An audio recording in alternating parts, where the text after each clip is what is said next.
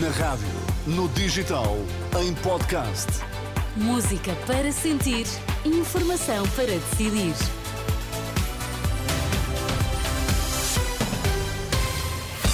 Pedro Queiro, vamos às notícias em destaque antes da edição da noite. André Ventura não tem grandes dúvidas, o PSD vai ter de lidar com o Chega, quer queira, quer não. Dois dos quatro helicópteros de emergência do INEM vão deixar de operar à noite já a partir do dia 1 de janeiro.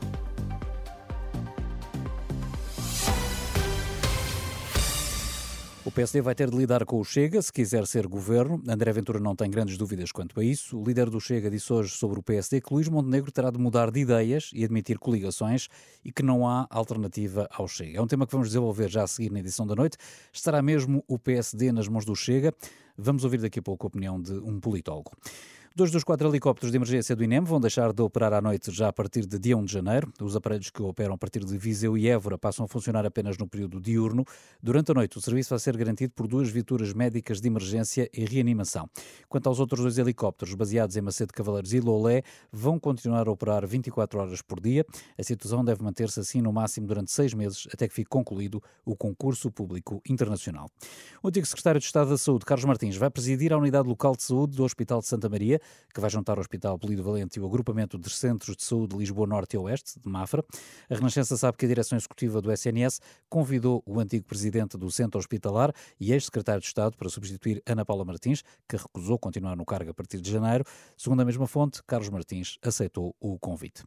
Deve ser adiado o início do pagamento de 4 cêntimos por cada saco ultraleves usados para a fruta e legumes. A Associação das Empresas de Distribuição diz que não tem condições para cobrar a taxa logo no início de janeiro, ao contrário do que estava previsto no Orçamento do Estado. Mas Gonçalo Xavier, diretor-geral da APED, diz que, face às dúvidas que ainda existem, o mais provável é que a medida seja adiada. Do ponto de vista operacional, ainda há muitas questões por esclarecer, nomeadamente na questão principal da cobrança da própria taxa e do seu enquadramento fiscal. Temos que aguardar, estamos neste momento à espera de uma confirmação, mas o mais provável é que não entre eh, em vigor no dia 1. Ainda vamos ter algum período de adaptação para que isto seja esclarecido e, portanto, é natural que não entre já no dia 1 e que ainda tenhamos aqui um período mais dilatado até entrar completamente em vigor.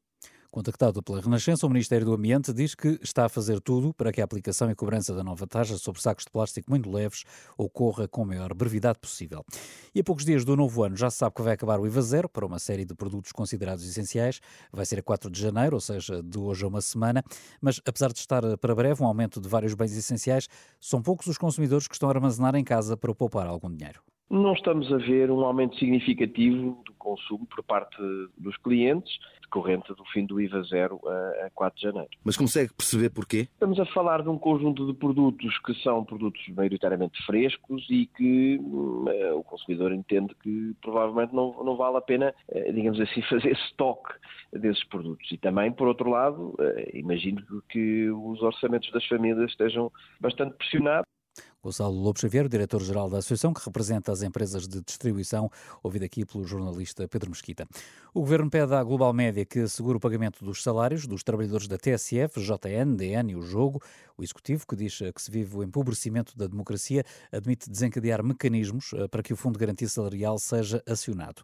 Do lado dos trabalhadores, hoje foi dia de plenários, eh, depois de terem recebido um comunicado da administração a avisar que não vão receber os salários de dezembro. Ouvido pela Renascença, o jornalista do JN, Augusto Augusto Correia garante que vão questionar a administração sobre onde para o dinheiro que entrou em publicidade e contratos. Questionamos, por exemplo, a administração eh, onde está o dinheiro.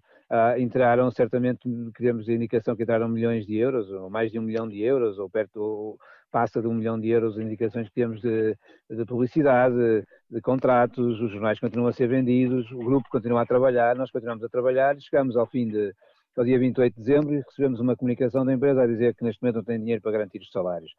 Augusto Correia, do Jornal de Notícias, ouvido pelo jornalista Vasco Bertrand Franco, sobre a situação que se vive no grupo Global Média e que serviu de justificação por parte da administração para dispensar cerca de 200 trabalhadores.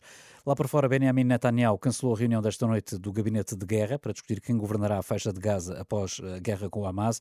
A decisão terá sido influenciada pelos seus parceiros de coligação de extrema-direita que rejeitaram o domínio da autoridade palestiniana naquele território.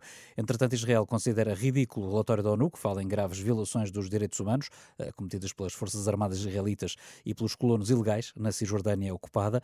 O porta-voz do gabinete do primeiro-ministro criticou o documento por não ter em conta as ameaças enfrentadas pelas forças israelitas e lembrou que o grupo islamita Hamas e a Jihad Islâmica têm bases naquela zona. Já a seguir, edição da noite.